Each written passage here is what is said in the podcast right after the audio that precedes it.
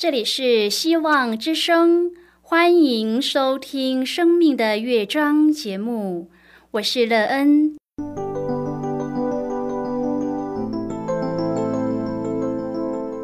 当世界告诉你一切没有盼望，人们对你说你已经没有机会，别忘了，上帝会为你开启一扇窗，上帝的手。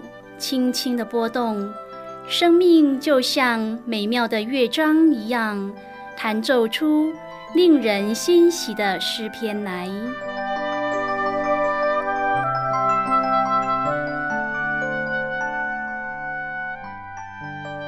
亲爱的听众朋友，平安！欢迎您收听希望福音广播电台《生命的乐章》节目，我是乐恩。很高兴我们又在空中相会了。首先乐恩，要在空中向朋友您问声好，愿主耶稣基督的恩惠和平安时时与你同在同行。今天乐恩，要和您分享的题目是经历主的大能。亲爱的朋友，在您的生命中，可曾经历过主耶稣的大能大力呢？如果您已经经历过主的大能，那么这又对您的生命建造有什么帮助？你的人生在这当中得到益处吗？待会儿在节目中，我们再一起来分享哦。在要开始今天的节目之前，乐恩要先为朋友您播放一首好听的诗歌，希望您会喜欢这首诗歌。现在就让我们一起来聆听这首美妙动人的诗歌，《想起你》。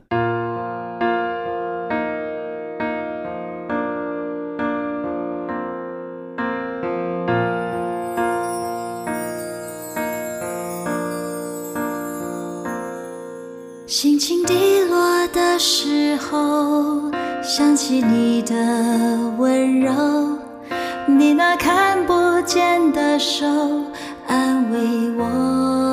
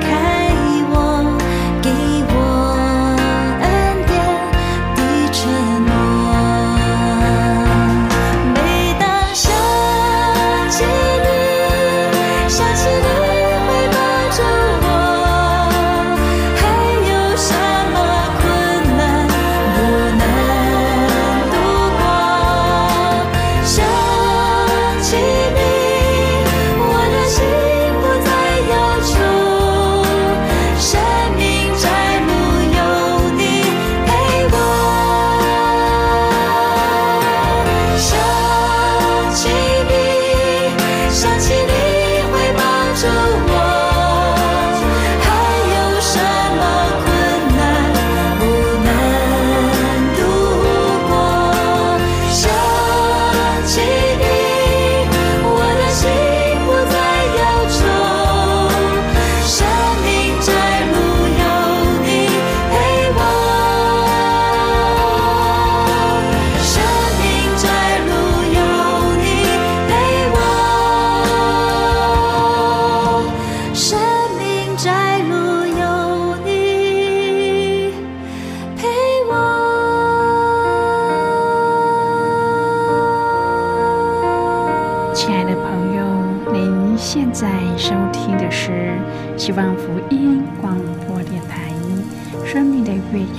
节目。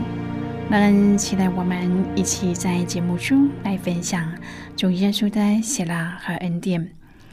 朋友们，真的非常希望您有经历过主耶稣的大能，因为如果朋友你已经经历过主的能力，那么相信你的生命肯定有了不一样。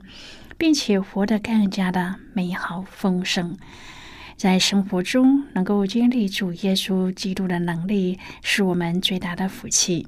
当然，更是让我们的生命可以大大的跃进，有大成长，对生命存在的意义有更确实的了解，也能看见将来生命的方向和归处。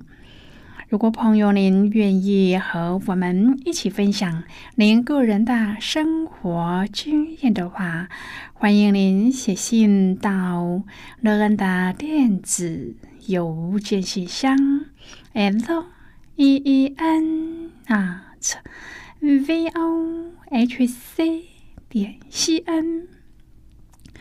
乐恩期望在今天的分享中，我们可以好好的来看一看自己生命前进的方向。我们是否正朝着天国家乡这条道路前进呢？如果是的话，就让我们给自己鼓励，并且愿意将自己全然的交托在主耶稣的手中，使我们可以靠着他的能力，在生命上更有成长。如果朋友您对圣经有任何的问题，或是在生活中有重担需要我们为您祷告的，都欢迎您写信来。能真心希望我们除了在空中有接触之外，也可以通过电邮或是信件的方式，有更多的时间和机会，一起来分享主耶稣在我们生命中的感动和见证。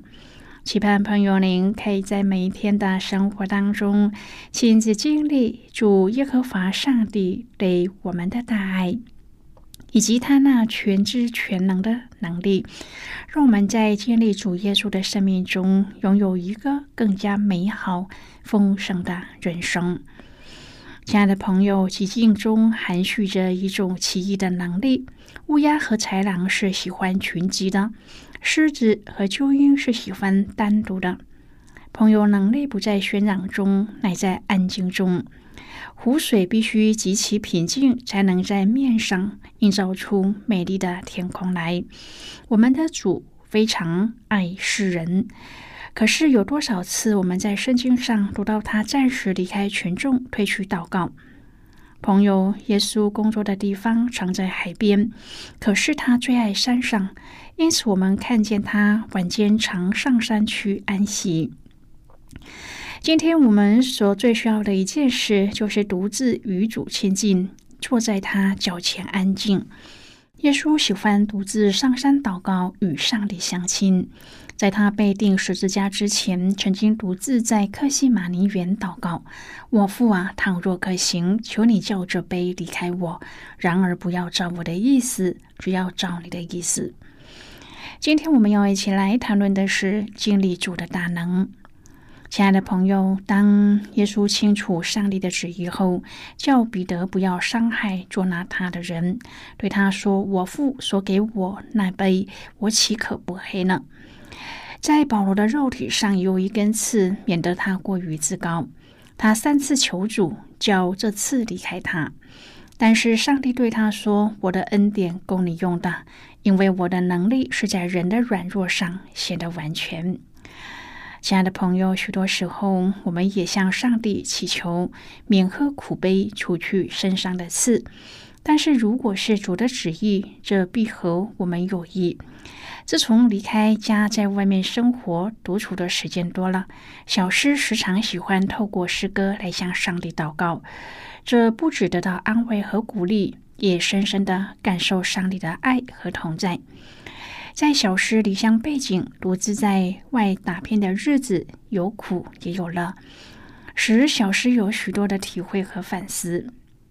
朋友，有时候我们会在生活当中遇到一些让我们感到失望的人和事，但是上帝总是愿意倾听我们的声音，给予我们安慰和力量，使我们不再耿耿于怀。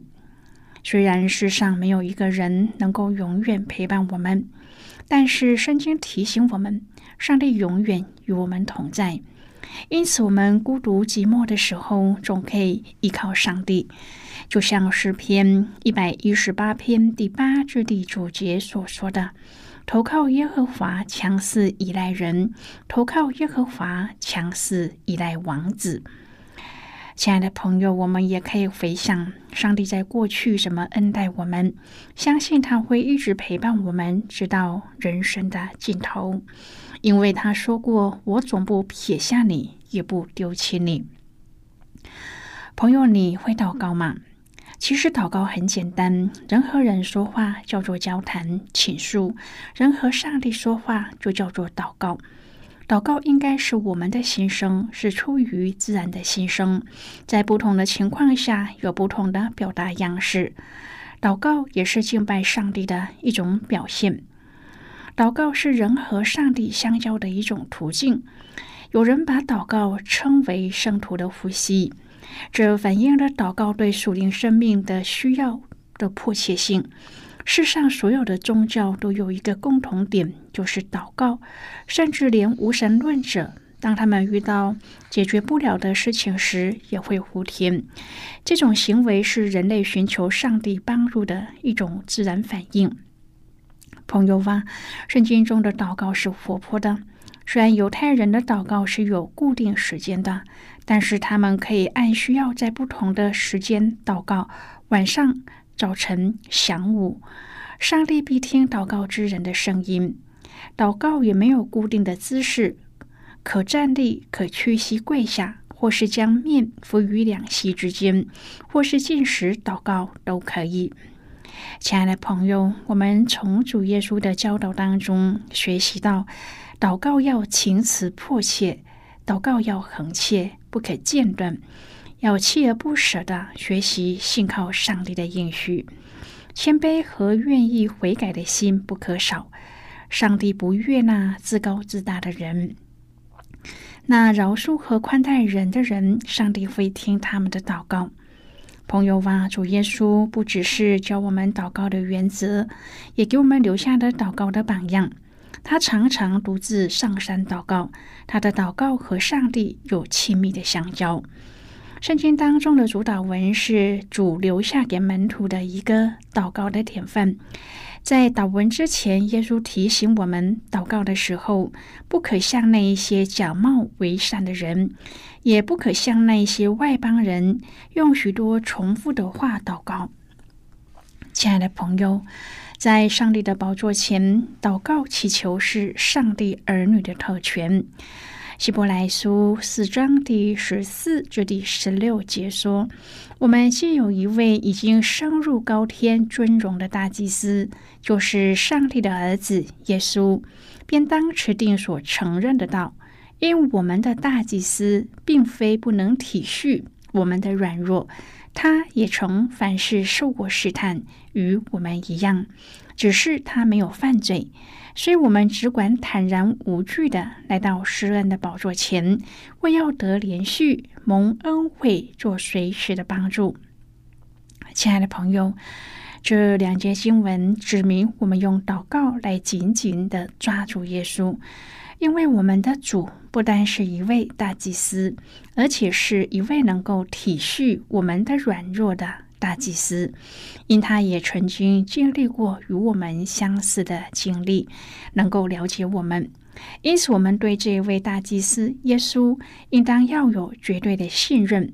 我们要知道，当我们来到他的施恩座前，他就会遮盖我们，为我们代求。因此，祷告无疑是上帝儿女的一项极大的特权。朋友，我们要留心，为了让我们的祷告。蒙垂听，先做的应该是认罪的祷告，因为上帝不会听罪人的祷告，那犯罪行恶的人的敬拜和祷告，主是不听；但是上帝听罪人认罪的祷告，并要赦免他们的罪。罪得赦免的人，在上帝面前就算是一人，而一人的祷告是大有功效的。我们是否有做有口无心的祷告呢？我们要记得，祷告的优先次序是先求他的国和他的义，其他的我们所需的主就会赐给我们。我们若是少祷告，可能是没有经历祷告的实在；如果我们经验过祷告的真实，那么我们必会随时祷告，而且是不住的祷告。亲爱的朋友，我们要学会祷告，以信心交托主，是我们每位基督徒的重要功课。因为祷告是我们和上帝沟通的途径，也是对上帝的敬拜。我们可以透过祷告表达我们对上帝的顺服和寻求上帝的旨意，并且以信心交托自己，愿与上帝同行。朋友，如果我们顺服圣灵的感动祷告，这样我们就可以经历上帝给我们的延续，并且我们也可以得到满足的喜乐，使我们更能够明白和了解上帝的心意以及他的计划。启示录书八章第三至第四节说：“圣徒的祷告是馨香的祷祭，主都会纪念。”朋友苏念的夫人曾经款待伊丽莎一段时间，上帝就赐福这个家庭，使伊丽莎预言妇人将得到一个儿子。孩子照着预言诞生了，而且渐渐的长大，可是却又突然染恶疾，死在母亲的怀里。痛苦的苏念妇人没有忘记上帝，她火速前往加密山见伊丽莎。一见面，立即抱住先知的脚，哀告他的苦情。当时，伊丽莎说：“由他吧，因为他心里愁苦，耶和华向我隐瞒，没有指示我。”接着，伊丽莎指示仆人基哈西先一步拿着他的手杖，并将杖放在孩子的脸上。现在，我们先一起来看今天的圣经章节。今天那个要介绍给朋友的圣经章节在旧约圣经的列王记下。如果朋友您手边有圣经的话，那个要邀请你和我一同翻开圣经到旧约圣经的列王记下四章第三十三节的经文。这里说，他就关上门，只有自己和孩子在里面，他便祷告耶和华。这是今天的圣经经文，这节经文我们稍后再一起来分享和讨论。在这之前，我们先来听一个小故事，愿朋友您在今天的故事中体验到主耶和华上帝的能力，并在经历后能够更加的认识他、敬拜他。那么现在就让我们一起进入今天故事的旅程之中喽。希伯来书十二章第十五节说：“又要谨慎，恐怕有人失了上帝的恩。事实上，亏缺上帝的荣耀和完全失去上帝的恩典一样，需要我们担心。也许我们不会失去救恩。”但是却失去比生命更宝贵的东西，就是上帝最高的旨意和那顶叫我们不致毁坏，而且镶满了珠宝的冠冕，使我们所损失的就更加是无法计数了。让我们记住，只差一度温差的水，可以决定是否能使蒸汽锅产生动力。愿我们不会失去最好的。愿在有限的生命中竭力而为，对上帝、对人的侍奉都可以摆上最好的。愿自己的名字和得胜的人并列，而且在将来听到主说：“良善的仆人，你已经尽力了。”主啊，求你给我你最高的旨意，不论别人选择什么，世人所有的好东西对我丝毫没有影响力，因为我已经得到了生命的至宝。朋友，今天的故事就为您说到这了。听完今天的故事后，朋友，您心中的触动是什么？对您生命的提醒又是什么呢？亲爱的朋友，您现在收听的是希望福音广播电台《生命的乐章》节目。我们非常欢迎您来信和我们分享您生命的经历。现在，我们先一起来看《列王记下》四章第三十二至第三十七节的经文。这里说，伊丽莎来到，进了屋子，看见孩子死了，放在自己的床上，他就关上门，只有自己和孩子在里面。他便祈祷耶和华，上床伏在孩子身上，口对口，眼对眼，手对手。既伏在孩子身上，孩子的身体就渐渐温和了。然后他下来，在屋里来往走了一趟，又上去伏在孩子身上。孩子打了七个喷嚏，就睁开眼睛了。伊丽莎叫基哈西说：“你叫这苏念妇人来。”于是叫了他来。伊丽莎说：“将你儿子抱起来。”妇人就进来，在伊丽莎脚前俯伏于地，抱起他儿子出去了。好的，我们就看到这里。亲爱的朋友，基哈西将杖放在孩子的脸上，他以为按着过去上帝所赐给他的能力，应该可以让孩子就此活过来。但是孩子没有醒转。当伊丽莎随后赶到现场。他并不是在众人或是亲属的面前祷告上帝，而是进了房间，关上房门，就自己和孩子在那里。他选择独自祷告祈求。他像当年的以利亚一样，伏在孩子的身上，向主恳切的求告，求主亲自施行神迹。身为主所拣选的先知，伊丽莎清楚的看见。自己需要重新再一次的依靠上帝。他先前不明白为什么主向他隐瞒，也不明白手杖为何失败，但是他不灰心。他知道掌管万物的主必然让他重新得力，经历以利亚当年所经历的。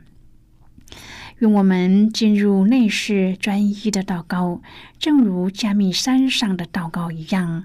使我们在信心中重新经历上帝的大能。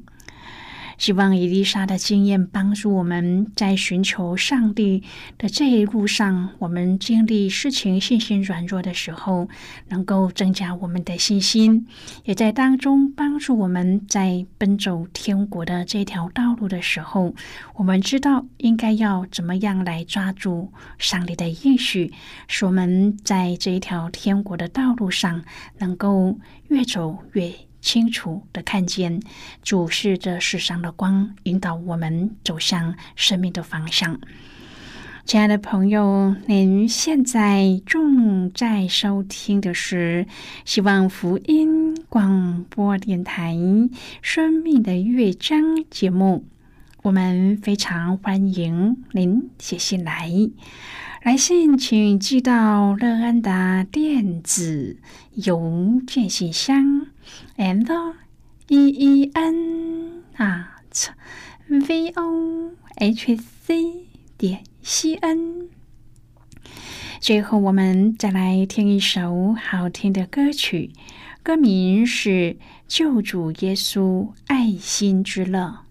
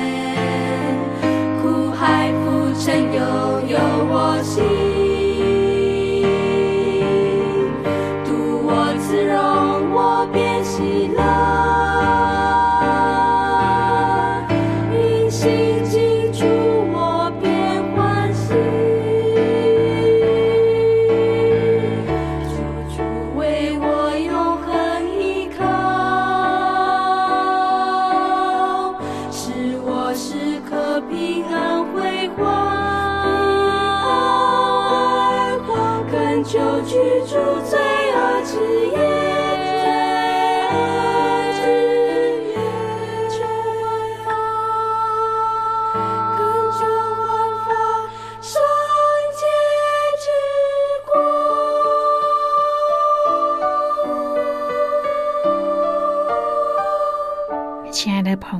谢谢您的收听。希望今天的节目能够让你在当中得到收获，帮助你在生活中有的困惑得到解答，并且对你的生命建造有更多的看见，对未来充满了希望。不论你面对何种的情况，都知道这天地之间有一个掌权的主。我们今天的节目到此就要告一个段落了，我们同一时间再会。最后，愿上帝那从天上倾倒而下的福分，天天都充满你。